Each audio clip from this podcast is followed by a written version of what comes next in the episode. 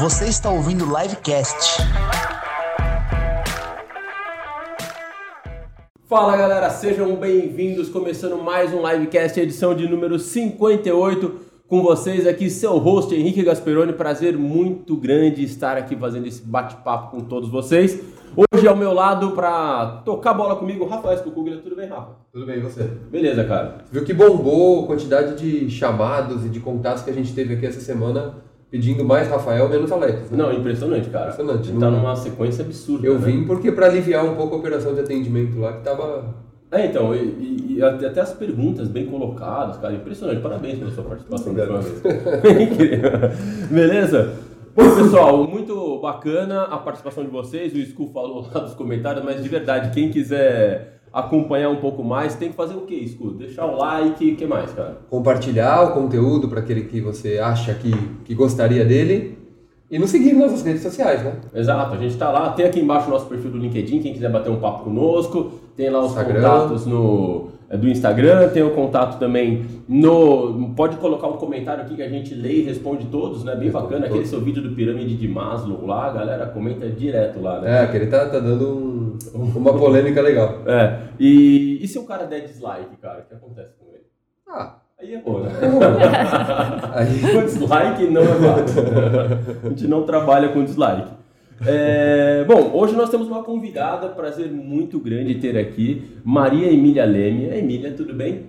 Tudo bem, muito obrigada pelo convite. É muito, muito bom estar aqui com vocês hoje. Ah, legal, uma honra ter- tê-la aqui conosco, fazendo esse bate-papo. Seja bem-vinda ao Livecast. Muito obrigada. Vai ser um, um bate-papo muito proveitoso. Vamos falar um pouco de carreiras, de jornadas, de empresas, voltado aí para a área de recrutamento como um todo. Mas conta pra gente o que, que é um. Vou direto com a pergunta que não quer calar. O que, que é um job hunter? Então, é uma boa pergunta. Você que inventou? Não, ainda não, ainda não cheguei nessa, Eu nessa adorei. inovação. Existe o Job Hunter e o Head Hunter. O Job Hunter ele é contratado pela pessoa física. Hoje eu trabalho para coordenadores, gerentes e diretores e são eles que me, vêm me buscar para fazer um trabalho de recolocação no mercado. O Head Hunter é aquela pessoa que trabalha para a empresa. A empresa tem uma vaga, contrata um Head Hunter ou através de uma consultoria para fazer o processo de seleção. Então, às vezes, as, as pessoas me perguntam: você faz as duas coisas? Não. Eu faço só o trabalho de Job Hunter junto com o trabalho de recolocação. Job Hunter é a pessoa que vai ao mercado buscar as vagas e eu faço isso junto com os profissionais que me contratam. Entendi. Então, o que você está falando é que o Head Hunter é pessoa jurídica Isso. e o Job Job Hunter. É pessoa física. Perfeito. Mas acredito que vocês se encontram e, e se conhecem assim no meio do caminho. Como é que é esse fluxo por trás da... Vem cá, me mostra o que você tem, me deixa... te- Sim, sim, eu, sei- eu tenho um, bons contatos aí com headhunters, até com com profissionais de recrutamento, de seleção, que me procuram falando assim, olha, eu estou com uma vaga assim, você tem alguém para me indicar? Se eu tiver o perfil que a pessoa está buscando, eu indico o currículo, que é mais uma fonte de recrutamento para esses profissionais, tanto para a empresa quanto para os headhunters também. Tá? Mas é um trabalho assim, procuro fazer um trabalho muito de boutique, entender o que a pessoa realmente precisa, dos dois lados, tanto do, da pessoa física que está me procurando, quanto da empresa também. Porque se a empresa falar, ó, estou com um perfil assim, se eu não tiver a pessoa, falo, olha, não tenho. Então, não fico fazendo spam de currículo, mandando aleatoriamente. Tá, então vamos entender. Então, uma coisa que você está colocando é que existe uma demanda muito grande das empresas te procurarem, afinal de contas, como você, de alguma forma, seleciona bem as pessoas que você vai trabalhar. Então, você tem ali um time, teoricamente, de pessoas com potencial, conhece muita gente que está querendo se recolocar ou está nesse momento. Então, as empresas vêm, te, vêm atrás de você É, buscar essas vagas. tem muitas empresas hoje que fazem um contato comigo, falando assim, olha, eu estou com um perfil dessa forma, você tem alguém? Então, as empresas me procuram hoje. Então, é um trabalho, meu desafio muito grande é a rede de networking, estar no mercado conhecendo pessoas, profissionais, é, para que eles saibam que eu existo. Eu não fico falando assim, olha, tenho mais aqui gente, você quer? Não, não. é, é uma troca aí bastante grande que é bem interessante. E, e quais as vantagens que um, um profissional procurando recolocação tem em contratar um job hunter, uma job hunter, é para auxiliá-lo no processo, é, comparando com fazer com as próprias mãos, né, ou, ou procurar pelas próprias mãos? O mercado mudou muito para fazer o processo de recolocação, para buscar vagas no mercado. Hoje eu atendo profissionais que estão, há 10, que estão há 10 anos numa empresa e querem fazer esse processo de mudança. Há 10 anos atrás, ele podia fazer, eh, achava uma vaga, podia pegar o currículo e enviar. Hoje você tem vários, várias é, situações pequenas, é, pequenas que fazem a diferença, que você precisa pre se preparar e preparar o seu material para para a recolocação. Não é simplesmente pegar um, um único currículo e mandar para todo mundo. Então, a cada uma das vagas é importante a pessoa preparar o currículo adequado, mostrar para o mercado o que ele tem, quais são as competências que ele tem, saber se comunicar, saber fazer entrevista. Então, é, além de ajudar a procurar as vagas no mercado, é todo um trabalho de preparação desse profissional para ir para o mercado. E como fazer os contatos? E como chegar nas pessoas certas? Como fazer uma entrevista? Porque hoje, nesses últimos dois anos, as entrevistas online estão rolando soltas. Né? E muitas vezes, por um, um caso de um executivo, de um diretor, não é só entrevista. Ele tem que montar um case, ele tem que apresentar aquele case, tem que dizer o que, que ele está fazendo. Então, nessa hora, ele apresenta para mim também, eu faço as perguntas e ele vai se preparando. Ah, puxa, não tinha pensado nessa pergunta. Então, algumas sacadas que ele vai tendo para se sentir mais seguro para ir para um processo seletivo. Então, eu diria que a diferença é essa preparação, além de ajudar a pesquisar as vagas no mercado também. As entrevistas mudaram muito, né? Porque é, recentemente nós a, a gente estava passando por algumas situações aqui. Eu me lembro que é, você queria contratar uma pessoa, né? A gente falava. Até o school é mais, é, é, é, é mais pé no chão, mas ele fala, cara, vou contratar uma pessoa sem nem conhecê-la pessoalmente, né? Mas hoje em dia é muito normal você fechar todo o processo sem nem ter visto a pessoa, né? Ou Verdade. não, mas a gente ainda está nesse. É, é, é, normal mesmo você contratar? As, as, empresas estão contratando sem nem ter visto a pessoa, só Olha, remotamente? Esses últimos dois anos, isso aconteceu. Então, eu tenho, eu estou atendendo hoje profissionais que estão fazendo esse processo de mudança, que entraram no, no começo da pandemia numa empresa e querem fazer essa mudança, mas se conhecem via online, tá? Então aí você tem como saber quem é a pessoa. Hoje em dia você tem um meio aí muito grande para saber tudo. Nada como um bom contato de você estar tá frente a frente com a pessoa, é muito mais fácil. Até uhum. porque para enfrentar uma telinha, para enfrentar um online, se prepara, tem que ser mais refinado. Tá? Essa mudança vem acontecendo, né? E hoje muitas empresas já estão voltando para o ao vivo em cores e presencial, o modelo híbrido. Mas ainda tem empresas, por exemplo, eu recoloquei um, um profissional no, em janeiro que a empresa já falou para ele, nos próximos dois anos é só online. Tá? Então ele já sabe, mas a interação toda que ele está fazendo é tudo via online. E a entrevista é com a câmera aberta ou fechada? Aberta. Sempre aberta. É Sempre aberta. Né? Tem que ser, né? Não, mas é que tem algumas pessoas que falam que tem aquele viés de você eventualmente não ver, sei lá. É, entendi. É, a cor, se a pessoa é gordo, ah, magro, é negro. o recrutamento às cegas. Exato, Isso. exato. Recrutamento às cegas é um, é um processo muito interessante, que eu acho é, bacana, porque você não sabe a idade da pessoa, mas você sabe a qualificação. Perfeito. Isso é importante. Né? Agora, sim, eu acho que é muito mais fácil você conversar olhando para a pessoa do que propriamente dito você falar assim, uma tela escura.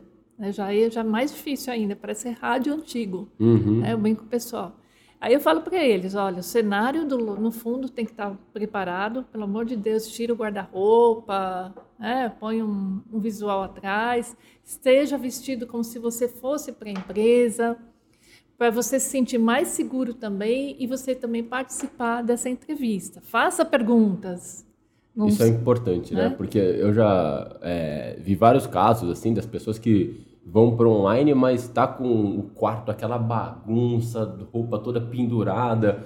E muitas vezes até se preocupar em colocar um microfone, lógico, não vamos colocar um microfone igual esse assim de podcast, mas um microfonezinho um pouco melhor, sabe, Sim. que tem uma captação, ajusta a iluminação um pouquinho, né? É, Verdade. são detalhes que a pessoa pode fazer que às vezes fazem toda a diferença, né? Você sabe que você tocou num ponto muito importante. Eu trabalho esses, essas- esses detalhes com eles e eu sempre falo, são os detalhes que fazem as diferenças. Então, desde preparar um currículo, porque hoje você tem, todo mundo traz muitas competências. E no currículo você não vai pôr todas as competências que você tem, porque o pessoal fala, nossa, ele é overqualified, sabe demais, não vou ter com budget para pagar, tal, isso aqui. O que, que a vaga está pedindo é o que eu vou dizer ali no currículo. O restante deixa guardado. Tá? À medida que você for se sobressaindo na empresa, você vai tirando e vai utilizando. Entendi. A mesma coisa é ali no dia, na hora de você também estar se apresentando. Então, trabalho muito essa parte de comunicação com eles. Inclusive, eu uso um TED de comunicação que é sobre o corpo também fala. né? Então, eu peço para eles assistirem para ver que, assim, o quanto é importante a fisionomia, o olhar, o sorriso, aquela intensidade na voz quando você está falando, de você pôr altos e baixos para a pessoa sentir que você realmente está vivenciando aquilo, Uhum. né? E que a expressão total ali faz toda a diferença. Quando o visual está com, é, condizente com aquele momento, a pessoa se sente mais segura, né? E aí aquela questão da expressão, das palavras, de você contar realmente o que você faz com segurança para a pessoa do outro lado. Uhum. Isso faz muita diferença. É, Você tem que conquistar a pessoa do outro lado. E antes disso, fazer, estudar. O quê? A empresa, quais são os valores, o que que a vaga está dizendo, tudo isso, porque você vai trazendo para ele o qual é a sua experiência que vai contribuir para aquela posição. Você sabe que você estava falando de é, se arrumar tal. Eu, eu- tenho uma dica, que é o que eu faço, tá? Eu abro é, em casa, a luz é. Onde eu tenho ali, a luz é aquela amarela. Ah, sabe? tá, sei. Só- E ela fica meio. No rosto você fica mais escuro, assim, você não fica legal, sabe? Porque ela dá mais sombra e tal. E pra quebrar isso, sabe o que eu faço? Eu abro o Word no meu Ah, Mac, bacana. aumento o brilho no máximo. E aí fica uma luz branca de frente. Então, Olha, boa dica. é a minha diquinha, lá fica tudo branco, sabe? Eu ponho o brilho no máximo, automaticamente ele equilibra a cor. Tá aí, eu vou, eu vou utilizar essa dica também. Faz o teste que fica legal. e você tocou num ponto agora que a gente fala muito aqui na School em aula, e quando a gente você falou de propósito, né? É, a gente vê que cada vez mais as pessoas são retidas pelas empresas pelo propósito que o negócio entrega. Né? É, poxa, antigamente eu me lembro que as pessoas trabalhavam no, numa empresa, ah, eu trabalho no, num banco tal, então, poxa, acabou, né? É. Não tem- Mas não, hoje em dia as pessoas se preocupam de fato se aquela empresa faz um papel social bacana, um impacto na economia legal, se aquele propósito que a empresa entrega está conectado com o que eu quero para minha vida tal. E como que você está vendo essa questão com os candidatos, sabe? Você vê que os candidatos estão preocupados com o propósito das empresas na hora de fazer a entrevista? Ou hoje o pessoal fala assim, ah, deixa eu entrar lá e depois eu vejo? Nossa, outro ponto muito importante. As pessoas, os profissionais estão preocupados sim com isso, com a questão do propósito. É, estão se refinando muito mais as escolhas aí na hora de procurar as empresas também. E esse, e esse é um ponto que eu trabalho muito com eles, porque assim eles, eles estão adaptados a determinadas culturas, os valores deles, quais são, o que, que ele acredita, o que, que ele não acredita. Tá? E aí, na hora de você se candidatar para uma posição, qual o tipo de empresa? Qual o segmento? O que, que é, qual é o propósito que você, que a empresa tem, ou qual é o objetivo que a empresa tem, ou que essa posição tem? Bate com seu propósito de carreira? Bate com seus valores? Eu recebo muita gente que aceitou uma proposta porque ficou encantado que foi é, encontrado por um headhunter, por um profissional, e assumiu a posição sem pesquisar muito. e está fazendo mal para ele porque está sentindo que não, os valores e o propósito que ele tem não está condizente com o da empresa. Então aquilo está trazendo problemas até de saúde. Então é, é, aquela hora que as pessoas, que você começa a trazer as pessoas para refletir também. Olha, se você for para essa empresa, ela vai ter esse tipo de valores, esse tipo de caminho para você seguir. É isso que você quer? Você tem certeza que você está preparado para isso? Não é assumir qualquer empresa, qualquer posição hoje, qualquer situação, qualquer tipo de empresa. É fazer realmente essa escolha que é muito importante. Emília, como que é, é possível identificar, como que eu, enquanto um profissional tentando recolocação, identifico isso? Vou dar um exemplo do contrário, né? A gente está com vagas abertas, enfim, tem o nosso processo seletivo aqui, utilizamos headhunters é, para contratar, e é um desafio entender se os valores, se a cultura, se os propósitos daquele candidato legitimamente batem com os nossos.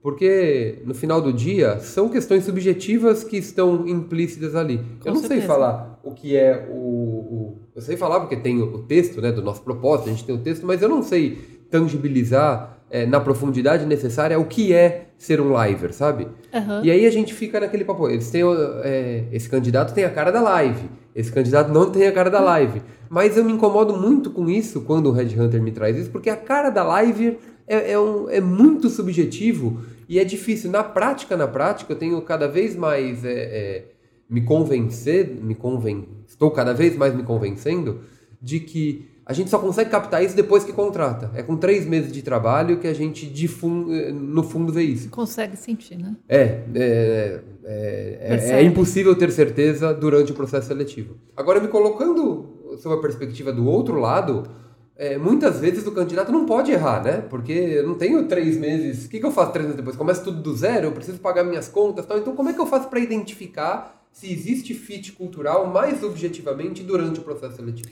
Olha, já tem até uns testes de fit cultural para ser aplicados, então, inclusive vários assessorados que passaram por mim passaram por esses testes. Então, tecnicamente foram aprovados, tudo isso, mas a última proposta é ter um teste, são perguntas que a pessoa vai respondendo. Tá? Então, o que, ela gosta de fazer, o que ela acredita, o que, que ela. qual é o propósito de vida dela, o que, que ela já fez de coisas extras, né? Então, por exemplo, trabalho social, ou então escrever um livro, ou então o que, que ela frequenta. Então, por exemplo, é, um, uma exposição, se ela gosta disso ou não, se ela gosta de pressão, trabalhar sob pressão, ter, entregar as coisas dentro do, no prazo. Então, são uma série de perguntas que a pessoa vai respondendo e que você vai sentindo se aquilo tem a ver com vocês ou não. Mas perguntas abertas, né? Perguntas abertas, não é sim ou não. Sim. Tá? É um bate-papo realmente que você vai tendo, que você vai sentindo que a pessoa vai. É, que ela vai. tem o propósito ou tem a, o perfil para trabalhar com vocês ou não. Isso para o lado da empresa. Isso. E como que o candidato faz isso para avaliar se a empresa tem o perfil que, ela, que ele gostaria? Bom, primeiro eu acho que é importante ele é, conhecer um pouco a empresa, quanto tempo a empresa está no mercado, o que ela faz, quais são os objetivos, qual é o propósito, quais são a, a cultura. Hoje, através do LinkedIn, você pode chamar lá pessoas, falar assim, ah, eu estou vendo que você trabalha há tanto tempo, o que, que você acha, por que, que você foi trabalhar aí? No processo seletivo, às vezes a pessoa vira até para o entrevistador e fala assim: e o que, que te trouxe para cá? O que faz você ficar aqui tanto tempo? Porque ele também pode escutar isso. Tá?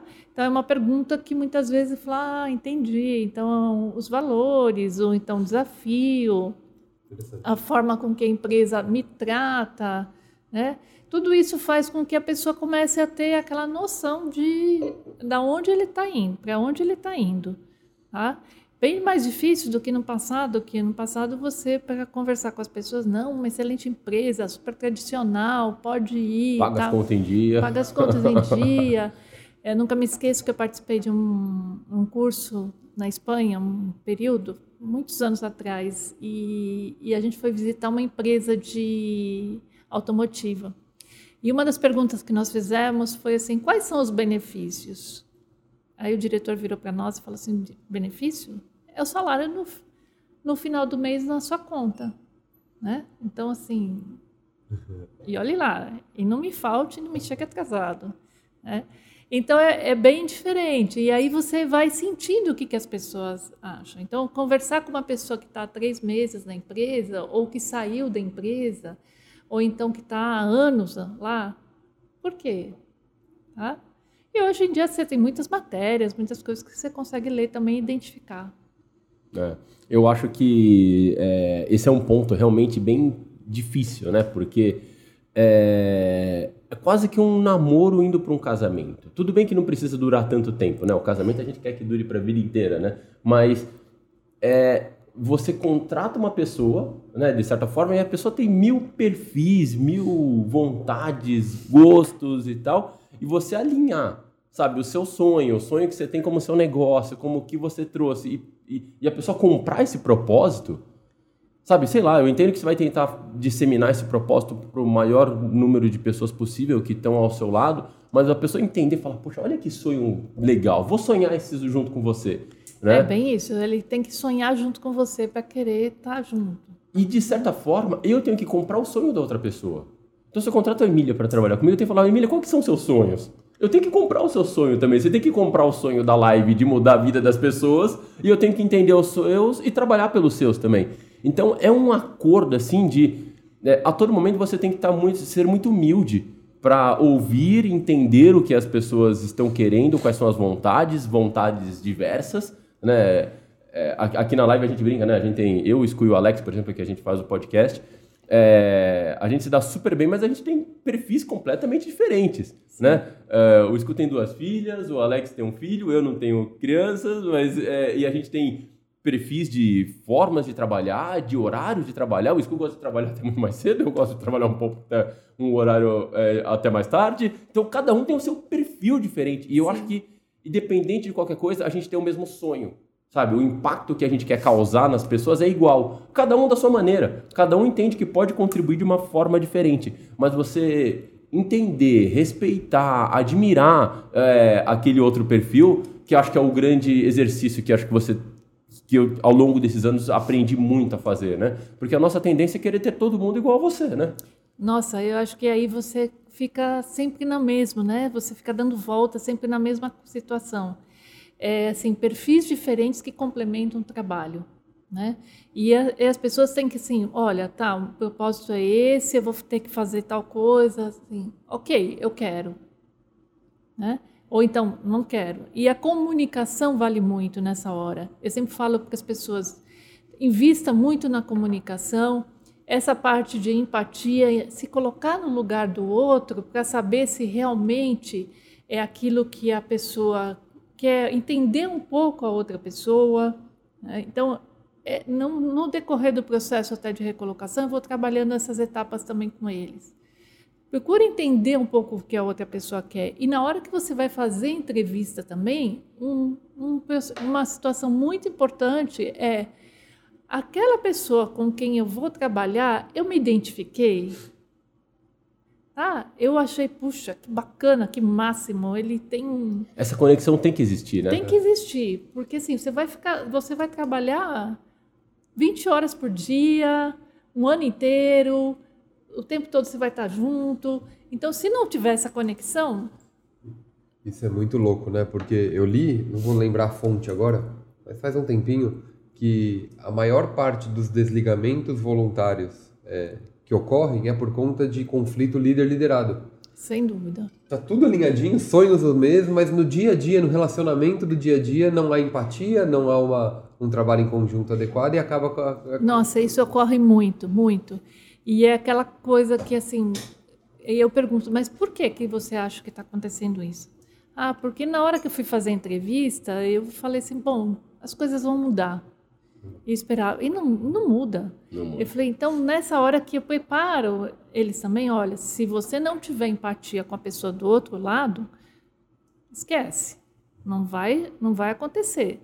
Tá? Porque você vai ter que ele vai te passar coisas que você fala, não, não concordo, então o ponto de vista dele. é, você tem que estar junto com ele, pensando junto e comprando o que ele está te falando também. Então, esse posicionamento é muito importante. Então, às vezes, as pessoas até gostam da empresa, gostam do, da, do propósito, gostam da posição, mas voltam e falam assim: ai, Emília, não tive empatia com a pessoa, e agora? Falo, agora vamos para o próximo. Então, agora você vai declinar da posição e vamos continuar procurando. Não aceite aquilo que você não quer, porque daqui a seis meses você está no mercado de novo. Agora, é, eu concordo com tudo, assim, não tem como não concordar, é perfeito, mas na hora de, de executar é muito difícil. E aí cai no, no eu queria ir pela linha do, dos vieses, assim. Porque imagina o seguinte, nós estamos, quanto tempo que está aberta a vaga de dev aqui na live? Nossa, acho que nunca fechou, né? Mínimo um ano aberto, certo? Aí vamos supor que eu chegue um candidato que a gente faz o, o teste técnico e ele arrebente, assim, sabe? O que ninguém está conseguindo fazer um ano, ele entende da linguagem que a gente usa, da plataforma que a gente usa, ele integra tudo, arrebente no... Legal. Salário bate, tudo bate. Aí vou para a entrevista para identificar fit cultural. Você concorda que minha tendência é... Aceitável. Ah, Esse vai, né? Entendeu? A minha tendência é ser muito menos críticos com esses níveis de avaliação que são subjetivos, né? Do que uma pessoa que, que eu nem tenha visto o teste, por exemplo. E do outro lado, a mesma coisa. Pô, eu queria entrar naquela empresa porque é meu sonho trabalhar lá, o salário é fantástico, eu tô, tra... tô precisando pro dia seguinte é, do, do, do recurso tal ele tende a avaliar a empatia com o seu liderado de uma forma diferente se não tivesse pressionado por essas questões, né? Bom, eu acredito que nessa hora é aquela coisa assim, bom, vamos fechar o olho e vamos embora. Né? Se eu estou precisando, estou precisando desse profissional aqui, mas você tem que saber que você vai correr alguns riscos. Né? Ah. Então, pessoa que pode ser que fala assim, olha, meu horário de trabalho termina às seis horas. Depois disso, não conte comigo. Tá? E aí você precisa do trabalho no dia seguinte. E a sua equipe está acostumada a trabalhar à noite para entregar tal, isso, aquilo. No dia seguinte você vai estar tá nervoso, preocupado, porque ele não entregou. Ele chega super satisfeito no dia seguinte. Bom, então vamos continuar. Não, meu caro, era já para estar tá pronto. Tá? Então aí você começa a entrar num, numa situação que eu acho que é meio complicada, mas às vezes a gente tem que correr o risco. Já passei por situações assim, quando eu era executiva que falaram assim: não, eu quero porque eu quero esse profissional e é esse profissional que eu quero. Gente, não é porque ele está vindo de uma multinacional famosa que vocês vão querer. Eu vou entrevistar. Entrevistei e falei assim: ó, e ele era um, um, uma empresa que o pessoal tinha que ficar no final do mês até tarde fazendo os relatórios para entregar tal. E eles já sabiam. Era um pessoal muito jovem, já sabia, ficava numa boa. Eu falei: olha é o seguinte: essa pessoa não vai ficar no final do mês fazendo relatório. E isso eu mandei um e-mail para México, Estados Unidos, Brasil, todo mundo. Olha, vocês estão querendo essa pessoa que está vindo da tal empresa? Ele tem esse perfil e ele não é um perfil que fique aqui depois da meia-noite. Não, porque depois da meia-noite, hein? Não, a molecada passava a noite. É a empresa que tem fechamento para reportar a matriz no dia não, do fechamento. Não tem, não tem escolha. Não volta, né? Aí chegou eu no dia seguinte, Bela e Formosa, para trabalhar, e o pessoal atrás de mim, Emília, cadê o fulano? Eu falei, e eu que sei, vocês que estão aqui a noite toda, ele sumiu. Né? Aí quando ele chegou, eu falei, e aí? Eu falei que eu não trabalhava depois das oito da noite. Eu falei, ah, então tá bom, então você vai repetir a mesma coisa para a sua diretoria lá no México. Entendeu? Não durou. Então, e é assim, frustrante para as duas partes. Para as duas partes. Porque perdeu tempo no processo seletivo, o contrato errado, tempo, o cara sai, vai né? tudo. É, tem o lado da, das esperanças, de que você, como é. você muda de emprego, você está jogando o seu futuro ali na, naquela aposta, né? É, então, sim, você, não, você não, não, tem, não tem muito. Tem os seus prós e contras. E já aconteceu com você? Agora seja sincero, Emílio, pra gente aquele cara, ou mulher, vai, aquela pessoa, você foi lá, ela falou, ah, eu quero contratar seu serviço. Mas aí você olha assim, sabe? Você fala, não, bicho, esse aqui não tem jeito, cara. Sabe, aquela pessoa que você olha e fala, cara, tipo, você tá difícil, sabe? Sabe o negócio do hit, o conselheiro amoro- amoroso lá, que o cara quer namorar com a rainha da, da princesa, não sei o quê. Já aconteceu com você de chegar algum candidato pra. Ah, eu quero. Aí você olha e fala, bicho, o cara não tem o idioma, não tem não sei o quê, quer ser diretor, não tem como. Já aconteceu? Olha, eu sempre avalio, converso com eles e digo, porque às vezes a pessoa fala, não, eu, eu sou hoje um coordenador, já quero ser um gerente sênior. Vamos com calma, né? Então, assim, para você chegar ali, você tem algumas etapas. Então, eu acabo trabalhando muito com eles essa questão e muitas vezes falo, olha, será que não é o momento ainda de você investir um pouco mais na sua carreira antes de a gente fazer esse tipo de trabalho, né? É, de repente, por exemplo, eu, que eu sempre brinco, às vezes a pessoa correu tanto na carreira, mas a faculdade foi a última que ele fez alguma coisa, foi em 2010. E vem, não, porque eu fiz um curso em Harvard em 2010, tá? Falou, ó, vou te contar um segredo. Esse curso já expirou, o prazo de validade já foi. Né? Carreira e conhecimento tem que andar em conjunto. Uhum. Né? Acho que você deveria investir um pouco mais para depois você voltar, né? para a gente fazer esse processo de recolocação. Porque assim, eu falo, eu não tenho vaga, porque às vezes o pessoal chega e fala assim, não, você faz para mim, me recoloca, tal. Não, vamos lá. É um trabalho a quatro mãos, a gente vai trabalhar em conjunto. Tem que ser sin- muito, sincero. E não é assim seis meses, tá? Às vezes passa um pouco mais. Tem gente que se recoloca em um mês. Eu tive uma moça agora no começo do ano, falou assim, ah, em seis meses estou recolocada. Tudo pode ser. Em dois meses ela se recolocou, tá?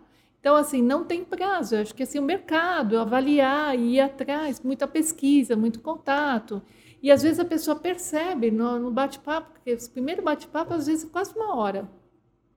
Que eu vou conduzindo a pessoa a refletir também. Olha, você vai ser exigido nisso, aquilo, aquilo outro. Você está disposto a tudo isso?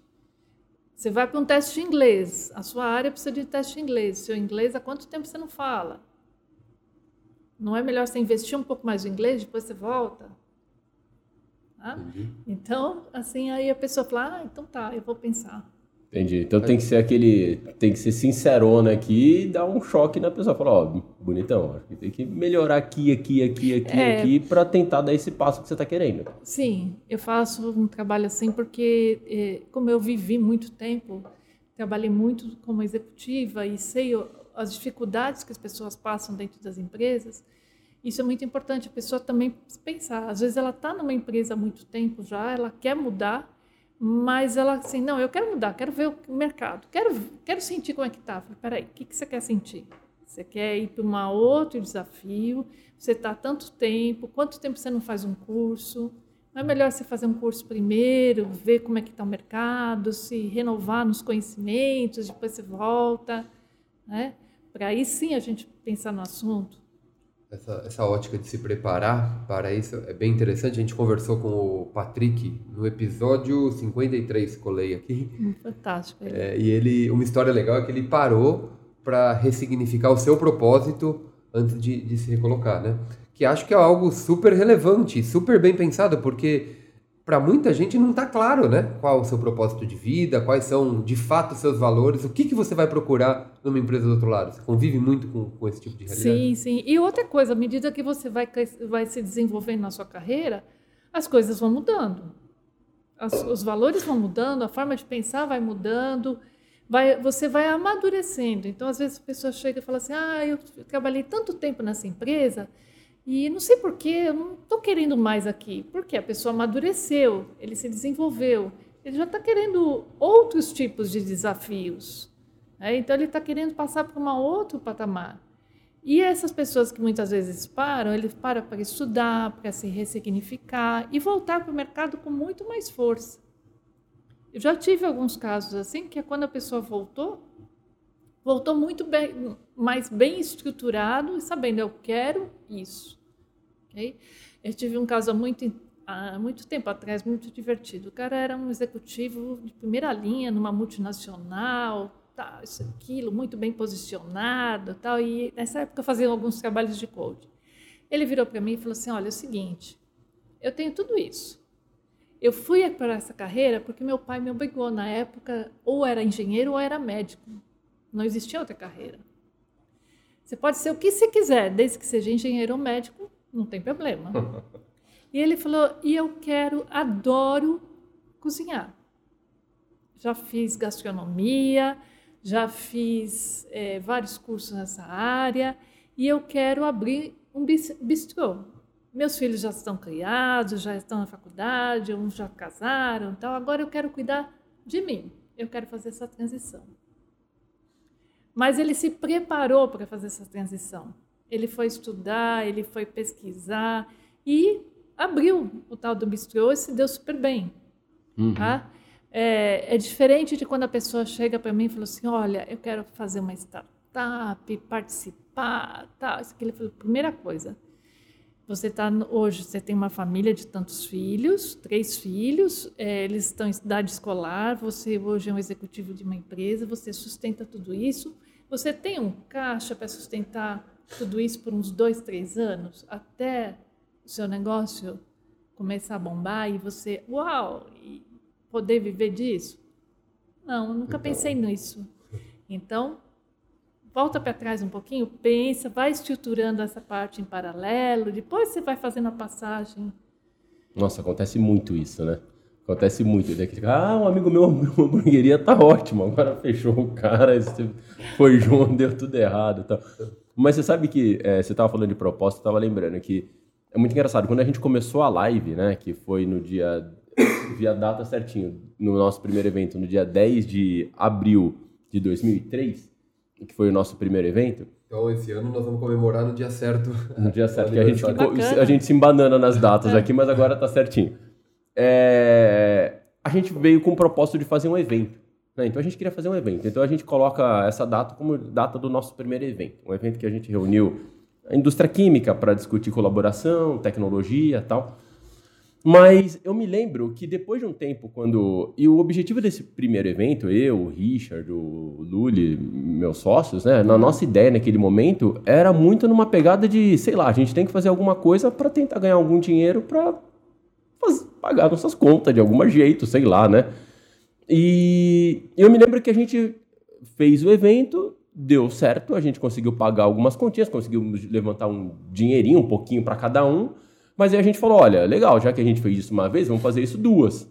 Fizemos duas, vamos fazer três, quatro, cinco, seis, dez, vinte, cinco, cem, e aí vira um business, né? E dado o momento, a gente começou a falar: olha, a gente está fazendo muito evento, a gente poderia começar a fazer cursos. Né? E aí a gente, de repente, viu que tinha uma oportunidade muito grande em cursos, em cursos mais rápidos tal. Só que, de, dado o momento, a coisa começou a crescer, crescer, crescer, e quando a gente começou a olhar, a gente estava no mercado de educação. Bacana. A gente só queria pagar as nossas contas com os nossos eventos para os pais não brigarem com a gente e de repente estava no mercado de educação.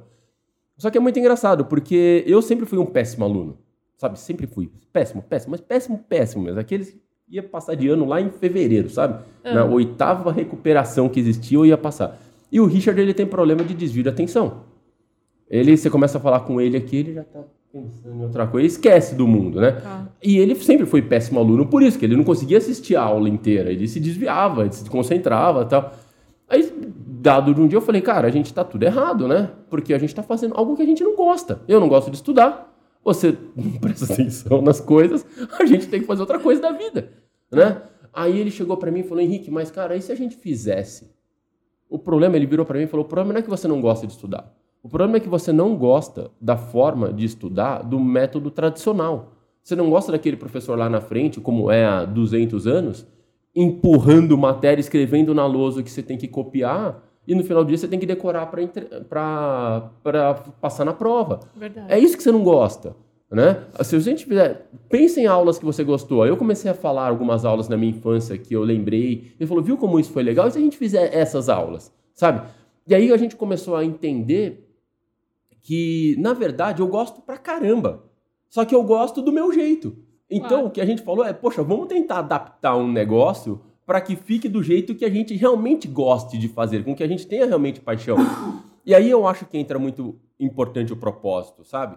Porque, de fato, ele exponencia aquele que você gosta dentro da sua cabeça, sabe? Porque tem aquele pedacinho do processo que você gosta, se você faz muito daquilo, você entra num estado de prazer que você fala: é isso que eu quero, é isso que eu é. quero mostrar para os outros, é isso que eu quero mostrar para minha mãe, para os meus amigos, para os meus pais, que é legal pra caramba. E eu acho que é, é, é muito sobre isso, sabe? Acho que quando você entra num negócio, quando você entra numa função e você pegar o propósito da empresa, pegar qual pedaço do processo, sei lá, você está numa vaga de supply chain, entende o que do supply chain que você gosta. Qual área do supply chain? Sabe? Qual pedacinho? O que, que você gosta? Você gosta de estar com as pessoas? Você gosta de trabalhar com planejamento? Você é um cara de números? Você gosta de fazer as previsões estatísticas? Qual que é a sua pegada? Sabe? Faz mais isso. Investe nisso, que isso vai, te, vai fazer com que você faça mais feliz. É lógico que tem pedaço do tempo que você faz umas coisas chatas ali, sabe? Sim. Lidar na parte de pagar imposto tributário e tal, é, é, chato trabalhar e lidar com mas tem que fazer, mas é uma hora que você tem que falar, tá bom, mas grande parte do tempo você tenta investir naquilo que realmente te dá prazer, sabe? O que te que é brilha isso. os olhos. É, exato. Né? Eu exato. sempre brinco com eles, o que que brilha os olhos? O que que te brilha os olhos? É. Ou então eu falo assim, qual é a sua missão profissional na Terra? Por que, que você está na Terra? Fazer, qual é a sua missão profissional? O que, que te brilha os olhos? O que, que você está construindo e que você vai fazer a diferença ali? Você trabalhou em grandes empresas, né? Sim, trabalhei em várias multinacionais. Trabalhou na IBM, uma delas? Na IBM no México, que me contratou para fazer um trabalho de coach para executivos. Que legal. Na IDC eu fui plantar recursos humanos para o Brasil, América Latina, mais Estados Unidos. Né? Itaú, Ericsson, várias empresas. Isso. Só que eu comecei minha carreira lá atrás como professora, né? como magistério e tal. E um dia eu falei assim, não, chega eu estava quase como coordenadora de escola, ou diretora, com 22, 23 anos. Não, muito para minha cabeça, muito nova ainda. Aí eu falei, eu quero ir para a indústria. Estava no último semestre de faculdade e descobri isso no processo seletivo.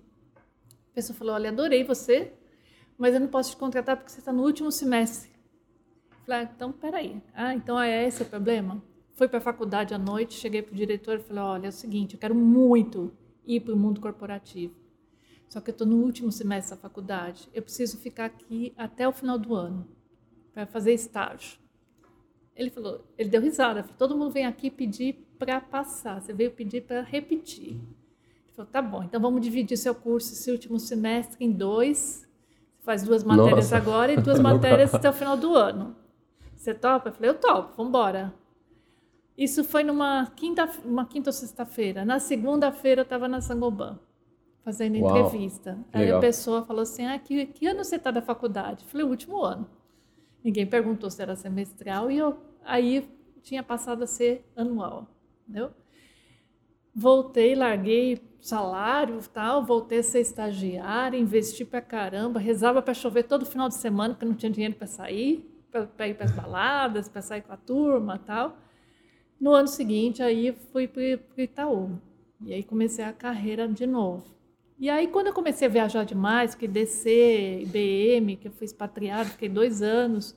No meu retorno, ainda fiz startup de uma empresa holandesa, mais três anos, entre Espanha, Holanda, Brasil. Falei, dez anos nessa, nessa vida. falei, não, gente, o que, que eu quero agora?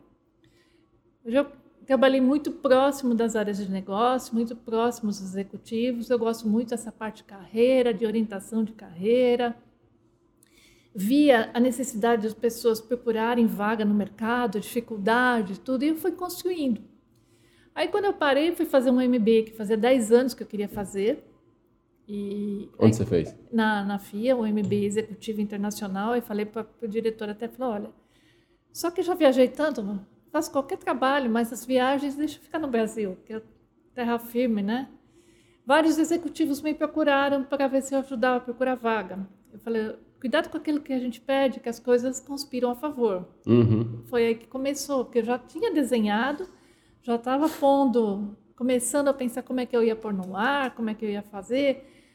Recebia executivos de, do Nordeste, do Sul, aqui do interior de São Paulo, que vieram me procurar vieram a São Paulo para conversar comigo. Falei, nossa, gente. Né?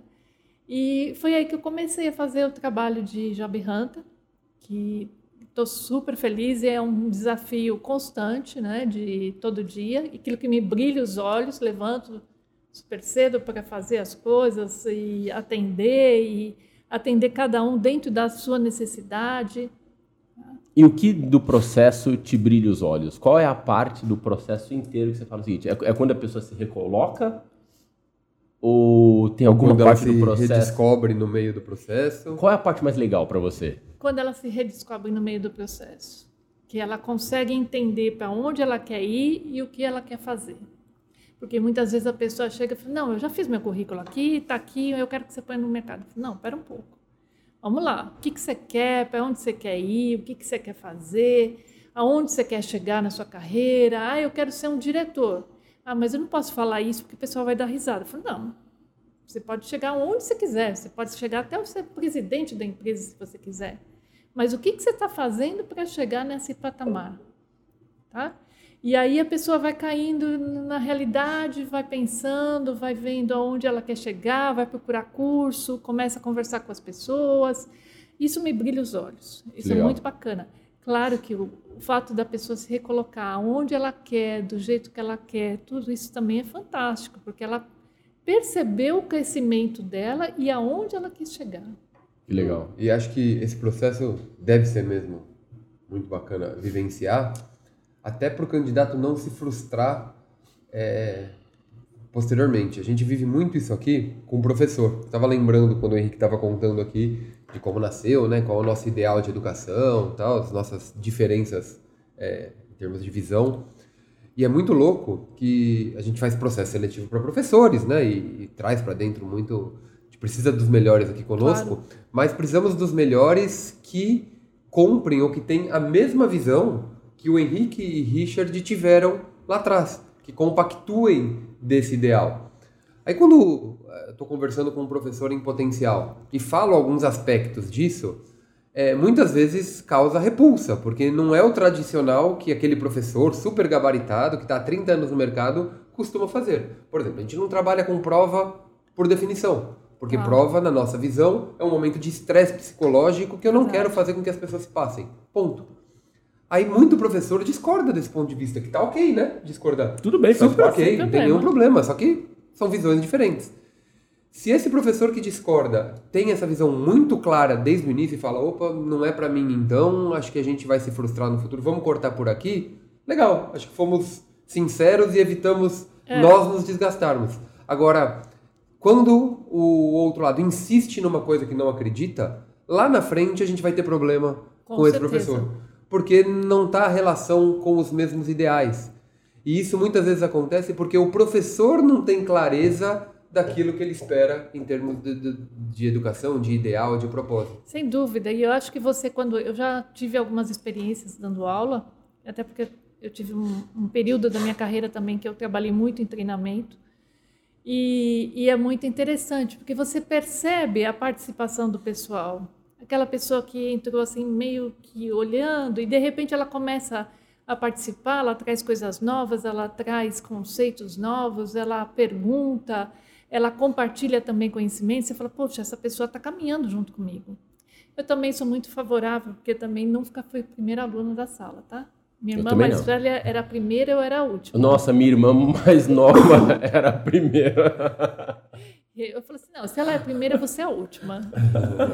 e me comparavam, então eu falei, não, ela é a primeira, você é a última. Hum. E eu acho que essa questão de educação tradicional não serve para todo mundo. Tá? Eu mesmo sou uma pessoa que, assim, se eu for num lugar e estiver conversando com uma pessoa, eu estou aprendendo muito mais do que, assim, a pessoa falando ali na frente, eu já estou pensando o que, que vai ser ali na, depois tal. Então, esse compartilhar de formas diferentes, hoje, hoje tem tanta coisa bacana para trabalhar na educação que não precisa ser necessariamente daquela forma do formal, né? Então, Uhum. o que é melhor para mim não é- sempre vai ser para o outro. E é a mesma coisa que eu faço no momento em que eles estão escolhendo uma empresa. O que é melhor para você não vai ser melhor para o outro. Cuidado para a comparação. né? Então, achar os caminhos é, é um desafio bastante interessante. Sei se eu tenho um aprendizado aqui desse papo, que caiu uma ficha legal, é isso, né? Tenha clareza no momento de recolocação daquilo que você espera. Com Tenha certeza. absoluta clareza e seja fiel a ela. Isso. Porque isso é super importante, vai evitar um- uma série de frustrações futuras. E a mesma coisa quando eles, no meio do, do processo, eles falam, bom, então vou procurar um curso para fazer, um MBA, alguma coisa tal. E eles vêm com as escolas. Fala assim, qual é o tipo de escola que você vai se adaptar melhor?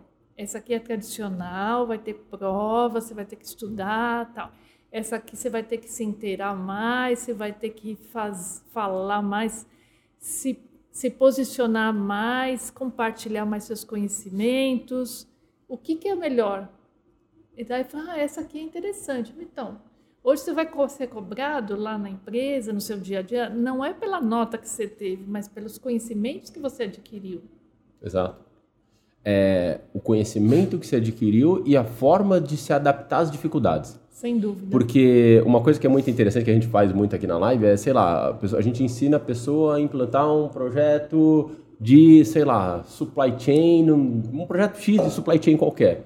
O grande ponto é que a gente hum, é, a, a, gente super entende as escolas tradicionais que entram com a parte teórica, que entram com a parte de é, quem desenvolveu aquilo, por que, que desenvolveu, em que ano que desenvolveu, por que, que isso foi feito, tá, super eu entendo. Mas uma coisa que a gente tenta preparar a pessoa é, no momento que você tiver que implantar, vamos fazer vários testes e implantar juntos em sala de aula, no ambiente com seus amigos, com seus colegas de trabalho, com a experiência de toda a sala de aula. Vamos testar muito para quando você chegar na sua empresa, você já vir com essa bagagem e conseguir implantar, conseguir trazer resultado para o seu negócio. Com segurança, né? Com é segurança. isso que a gente tenta, você vai estar mais adaptado a essa dificuldade.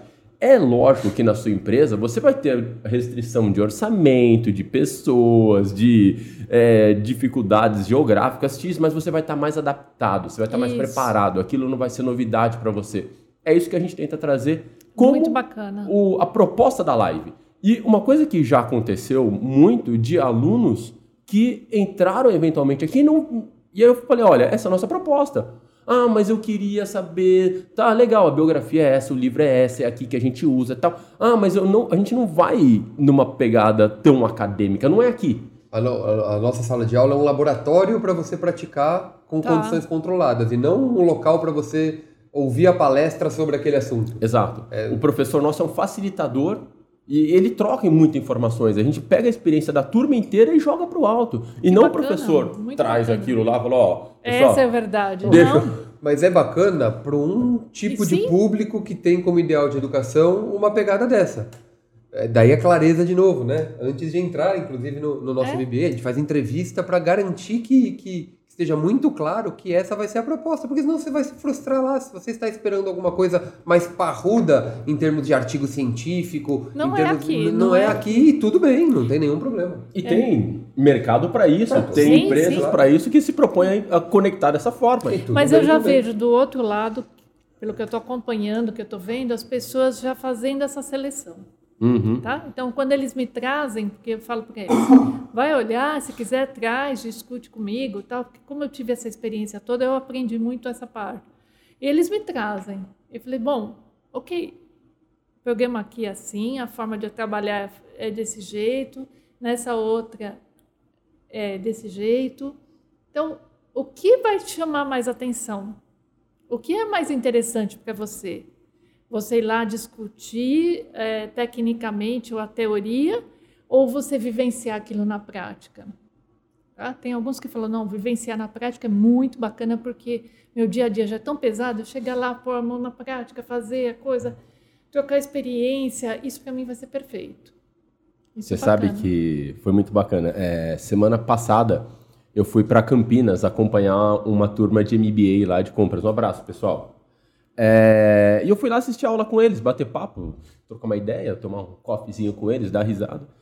E você sabe que um aluno chegou para mim, bem de canto, me chamar e falou o seguinte: você sabe, Henrique, a gente faz aula aqui sábado sim, sábado não, né?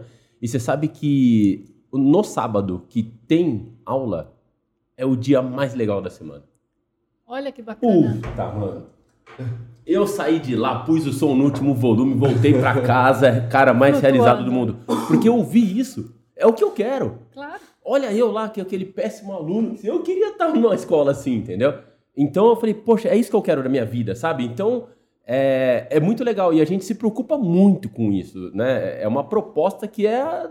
Eu acho fantástico. Tem que estar no nosso dia. É isso que eu quero ouvir. Sabe? É isso que eu quero ouvir. É lógico que é muito gostoso quando as pessoas me ligam e conversam comigo, Henrique, obrigado, poxa, consegui um emprego, consegui ser uma promoção, surgiu uma oportunidade muito legal, eu aprendi no MBA isso, é cara, vem muita gente falando isso. Mas o mais legal é quando o cara fala, eu odeio quando acaba a aula. Ah, termina o curso, é não sei o quê. Putz, pra mim é esse, sabe? Assim, esse é o, Bacana, o que eu mais gosto. bacana. É o que eu mais gosto de ouvir. Até porque eles vão para um processo seletivo, uma entrevista para o dia a dia de trabalho deles, eles vão trazer isso para a realidade. Não fica naquela teoria de como fazer e tal. E isso é uma coisa que eu sempre falo muito para eles e até para o pessoal que eu estou orientando. Quais são os conhecimentos? Coloque seus conhecimentos também. Você não vai ser cobrado pela faculdade que você fez, tal, não, mas sim pelos seus conhecimentos. O que você aprendeu? Exato. tá? Qual é a sua experiência? Então, você vivenciar aquilo, ou então você ler um material bacana que complementa aquela sua experiência, excelente. Hoje você pode escolher a forma com que você quer aprender. É, podcast, leituras, livros, revistas, jornais, é, internet, o que é que você Tem mil né? formas, né? é, ao vivo em cores, você via online. Eu ainda prefiro ao vivo em cores. Eu sou daquela que gosta de participar, ir lá, ver quem é que está lá, isso aqui. Online para mim, falar, puxa, eu queria estar lá. É, eu também sou desses. Eu gosto do presencial. Mas eu queria te fazer uma pergunta, assim, sabe, de um tema um pouco mais pesado, assim. Mas é que a questão de, por exemplo, como é que você vê a questão de liderança feminina ainda? Você, de alguma forma, as empresas que entram em contato, conversam com você, você vê que elas se preocupam com a diversidade de gênero ou não? Como é que você sente isso? Eu, eu vejo que as pessoas estão se preparando, as empresas estão se preparando mais para esse momento. E que essa preparação não é simplesmente uma faixa lá na empresa, um, um site, mas sim a preparação das pessoas. Que legal. Tá? É, o quanto é importante você ter contato com personalidades diferentes, conhecimentos diferentes, situações, experiências diferentes, que isso te enriquece muito mais. Então, eu sempre fui adepta, desde lá do meu começo de carreira, do recrutamento às cegas. Às vezes as pessoas vinham e falavam, não, porque eu quero assim, assado, tal, isso aqui. Ele falou, olha só, eu vou te trazer os candidatos, só vou te falar onde ele mora, quem ele é, quantos anos ele tem, quando você me aprovar a experiência. Vamos fazer isso? Às vezes a pessoa fala, olha, pera, mas você quer a experiência ou você quer a pessoa? Tá? Ok, as duas coisas têm que se casar, mas essa é uma segunda parte.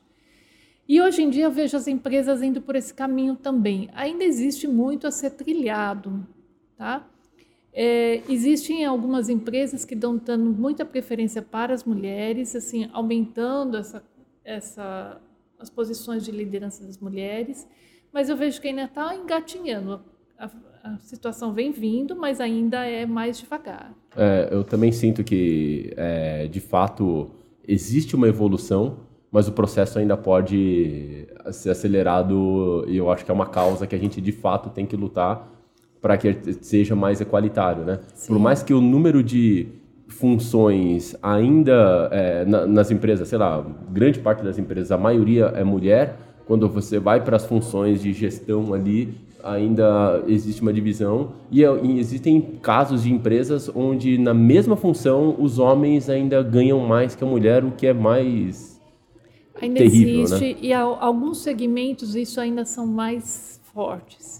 Ainda não conseguiram é, desmanchar tanto ainda esse, essa questão, des- Sim. desmontar ou fazer, repensar. Já iniciaram, mas ainda não está, ainda não como a gente gostaria, mas eu acho que do- da, da forma com quem vem vindo, a conscientização, é, eu vejo que as pessoas já estão com mais clareza e querendo muito mais. legal. Acho que é uma questão importante. Eu acho que para quem está escutando a gente, acompanhando a gente ali, acho que é um tema que a gente tem que de fato lutar para ter uma visão mais equalitária. E eu vejo assim que as, as mulheres vão buscar muito mais a parte de formação, de conhecimento, desenvolvimento, porque realmente é, ainda são muito cobradas, não que os homens não sejam, mas que elas precisam demonstrar muito mais ainda conhecimento, reposicionamento. É, acho que é uma vantagem competitiva, porque quanto mais conhecimento você tiver, mais fácil você fica para você se posicionar também, Uhum. né? Mas ainda existe essa cobrança um pouco maior do lado das mulheres. Concordo.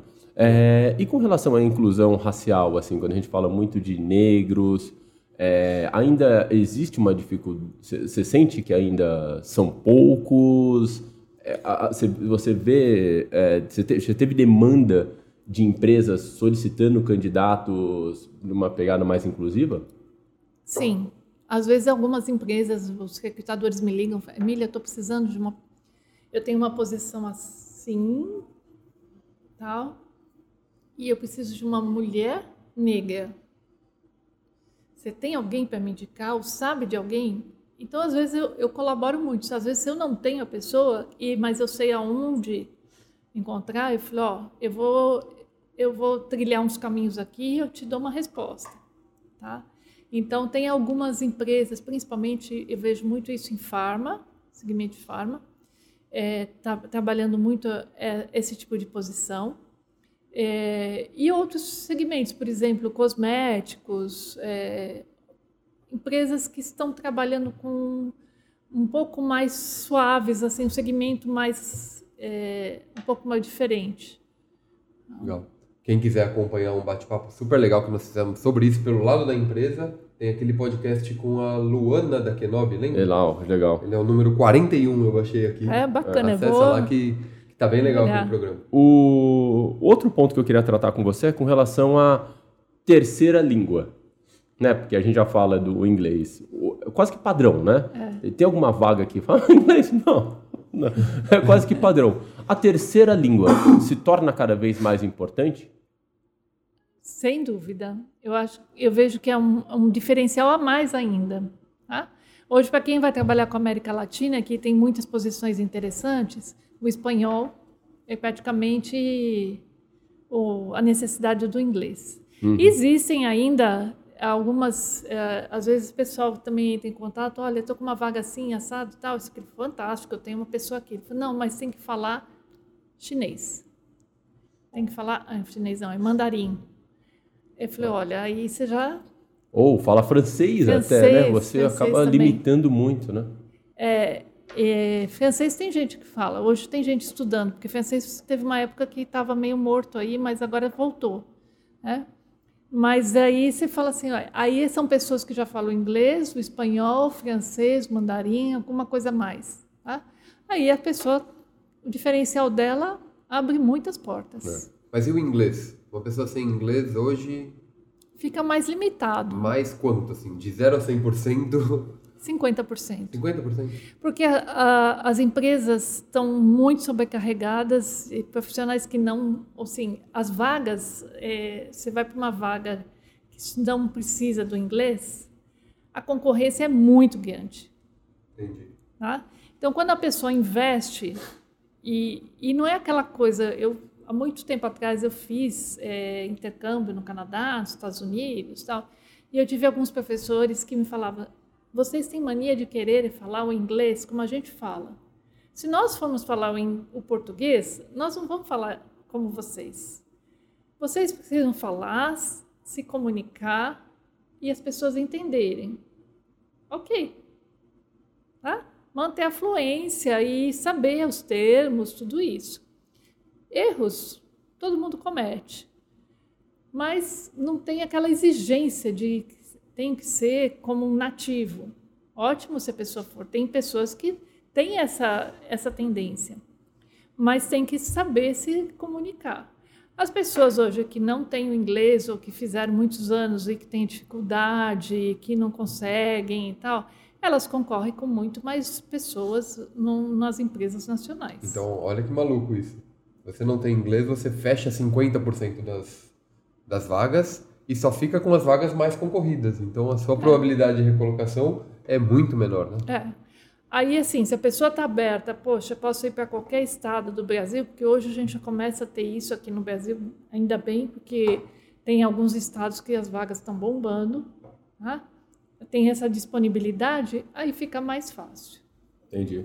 Você trouxe um ponto é, interessante, né? E já aconteceu muito comigo de candidatos que eu falo assim: você fala inglês? Fiz quatro anos de cultura inglesa. Isso. Se a resposta é essa, bicho. Aí você fala o seguinte: ok, vamos fazer um teste e a pessoa trava. É. Agora, porque se a pessoa fala, a resposta dela não é essa. Então você fala. Sim. Fala inglês? Sim. Yes, né? Né? Yes, yes I do. Mas o mais engraçado eu acho isso, sabe? Que as pessoas, quando vêm com essa de. Ah, você fala inglês? Oito anos, né? Ih, aí você fala, vamos fazer um teste. Ah, particular, ó. é, não, aí, ah, não, é que eu tô um tempo e tal. E, de fato, sabe, eu acho que o maior número de candidatos que eu peguei num teste de inglês, assim, fazendo uma entrevista, um bate-papo e tal, hum, a grande parte deles não é que não estudaram, estudaram e travaram. Os candidatos que não foram bem, sabe? É que as pessoas, de alguma forma, ficam nervoso e não se sente à vontade de falar. É. E você falou tudo, sabe? Cara, fala do seu jeito. Às vezes, cara, sei lá, às vezes o que eu tô exigindo de inglês não é um inglês mega e a pessoa ficou com essa expectativa. É verdade. Interessante. verdade. Uma vez eu fiz um teste com o pessoal da. Eu entrei numa empresa e o, o diretor falou assim: olha, é o seguinte, eu estou pagando escola de inglês há anos. E eu não sei quem fala, quem não fala. Eu sei que tem um pessoal aí que está. Ah, você pergunta para eles, ah, eu estou no oitavo estágio, coisa. Eu falei, gente, um, um executivo falar isso, né? Eu falei, deixa comigo. Chegava para a pessoa e falava assim: olha só, você ganhou uma passagem hoje, você vai sair daqui, vai direto para o aeroporto e vai ser, chegar em Nova York. Você vai ter que encontrar hotel, chegar do aeroporto até o hotel, e você vai ter que amanhã fazer uma palestra. No dia seguinte que você chegar, você vai ter que fazer uma palestra sobre a sua carreira para um grupo de estudantes lá. O cara fica verde. Eu assim, não, Nossa. quem inventou isso? Ele falou, vou ter que fazer isso? Realmente? Pronto, esse não fala. Entendeu? Tá, tá, Tá feito o teste. o outro vira para mim, quando eu embarco? Posso buscar meu passaporte? O passaporte vai estar na coisa. Emília, eu queria fazer uma pergunta aqui, agora, um bate-papo que a gente sempre gosta de fazer no final. Queria que você me trouxesse uma frase de impacto que de alguma forma marca, marcou a sua vida e você acompanha e que te motiva ou de alguma forma você acha interessante para você como pessoa. Olha, até fiz uma cola aqui. Pequenos ajustes podem levar a grandes mudanças. Então, às vezes a gente quer uma grande mudança, mas é mudar coisinhas, poucas coisas ao longo do, do dia ou do ano, do mês, da sua semana, você consegue chegar à mudança que você quer. É. Eu acho interessante, né? Porque de fato a gente conversa com algumas pessoas que falam, não, se eu, tal, tá aí dá umas ideias mirabolantes tal. E se você começar fazendo pequenininhos ajustes, você de fato consegue. Você chega onde você quer. Você começa a construir grampo de areia por grão de areia, verdade, né? verdade. É. É. Qual conselho que você recebeu que, que você lembre agora, né? Lógico que a gente ouve é, é, milhões de ideias e tal, mas qual conselho você recebeu que te marcou, que você lembra agora que foi relevante para você? Foi meu primeiro gestor na Sancoban. Foi um, um mestre. Ele era brasileiro? É brasileiro? Ele era brasileiro, coisa que, que me contratou como estagiária. Ele falava assim: Eu não gosto de trabalhar. Eu contratei você para trabalhar. Você volte aqui com, quando você encontrar um problema na área que você vai atuar, você discuta com os gestores as soluções. Me volte com três soluções. E você vai ter que defender qual é a melhor solução. Tá? Agora, se você vier conversar comigo e não trouxer o problema, eu vou saber que você não se envolveu e não não está fazendo a lição correta. Uhum. Invista na sua carreira, converse com as pessoas, leia muito, se intere do negócio, não fique só na sua área, procure saber como é que funciona o negócio da empresa, da área, como é que é, vá conhecer o produto, o que eles fazem, o que cada um faz, como é que é o trabalho de cada um, porque você vai encontrar soluções. E, de, e era bem isso mesmo. Aí de você chegar lá É. sem. Tem um problema aqui, ó. Vamos discutir. Ele falava: saiba você que o problema chega em mim antes de você. ah, fofo... brasileiro, bicho, a fofoca corre, cara. Esse foi um, um mestre, assim, para minha vida toda. Que legal. E ao longo da sua vida, você sentiu que é, isso fez diferença? Já você se pegou em situações de vir com aquele problema e te levar o prêmio e falar: não, não, não, não, não, deixa eu parar aqui.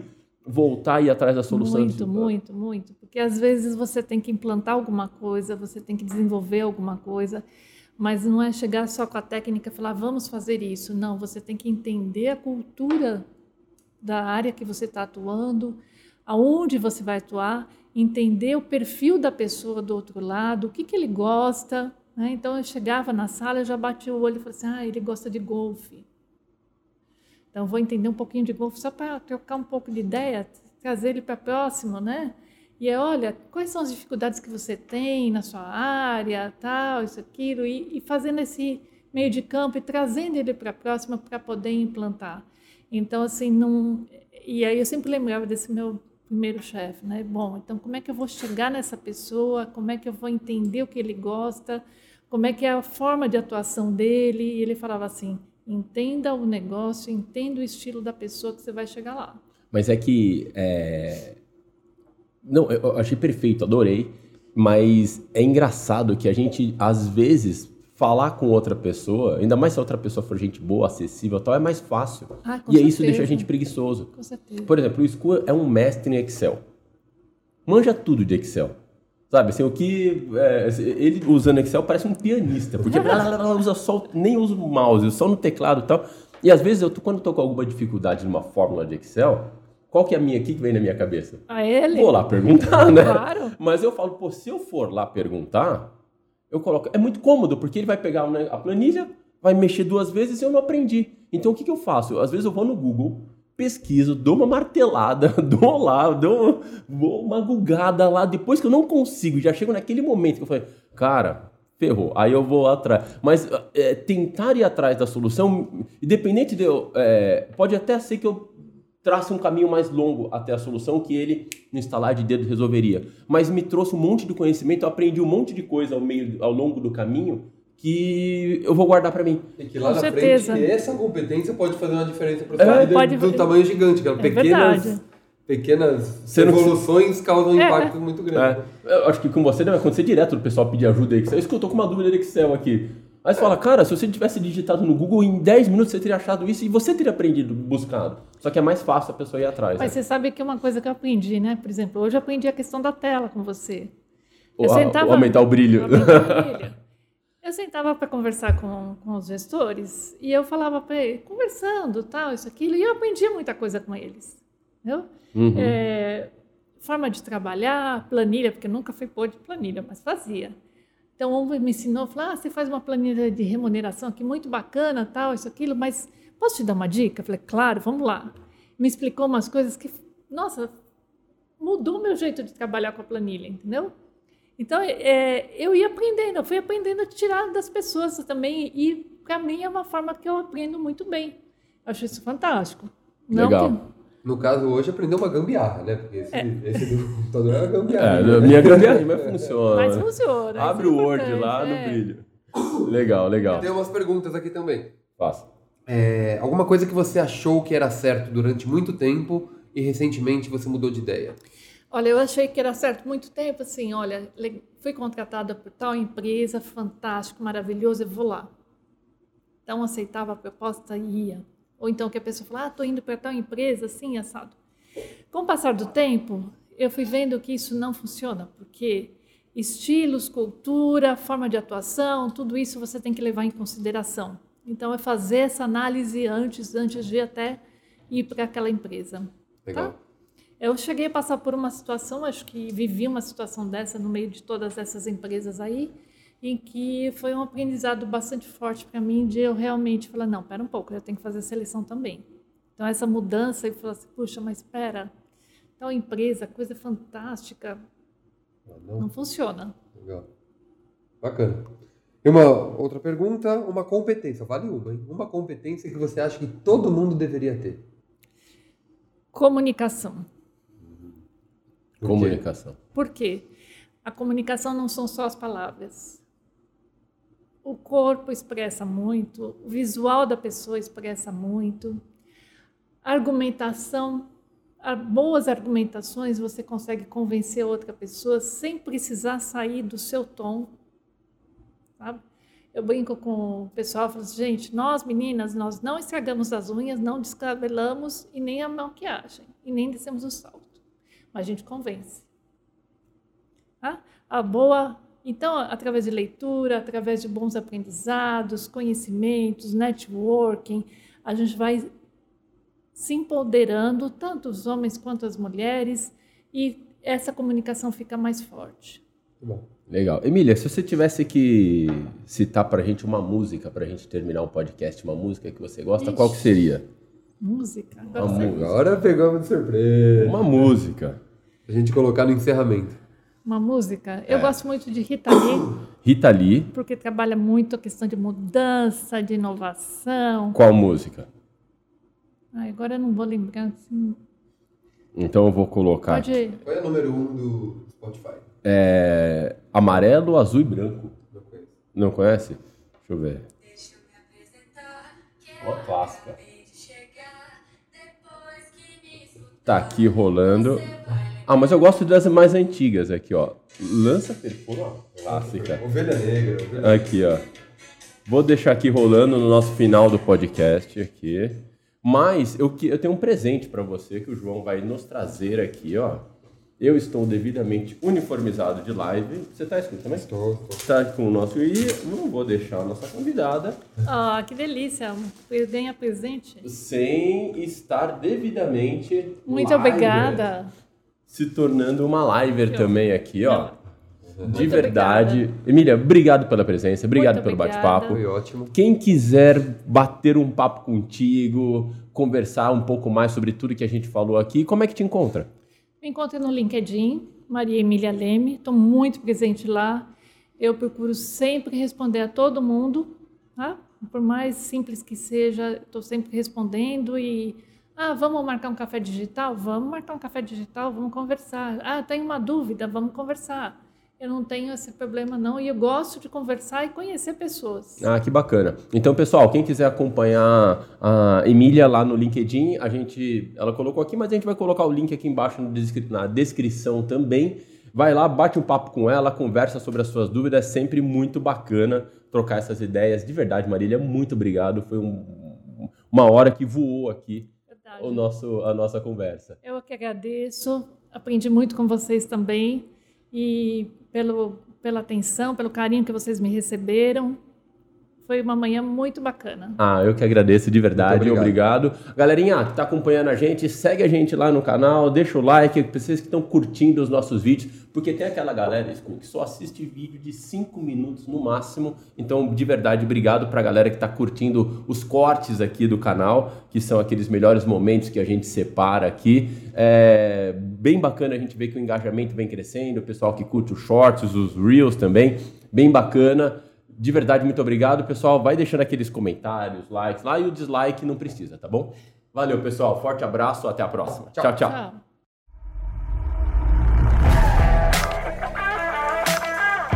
Você ouviu o Livecast.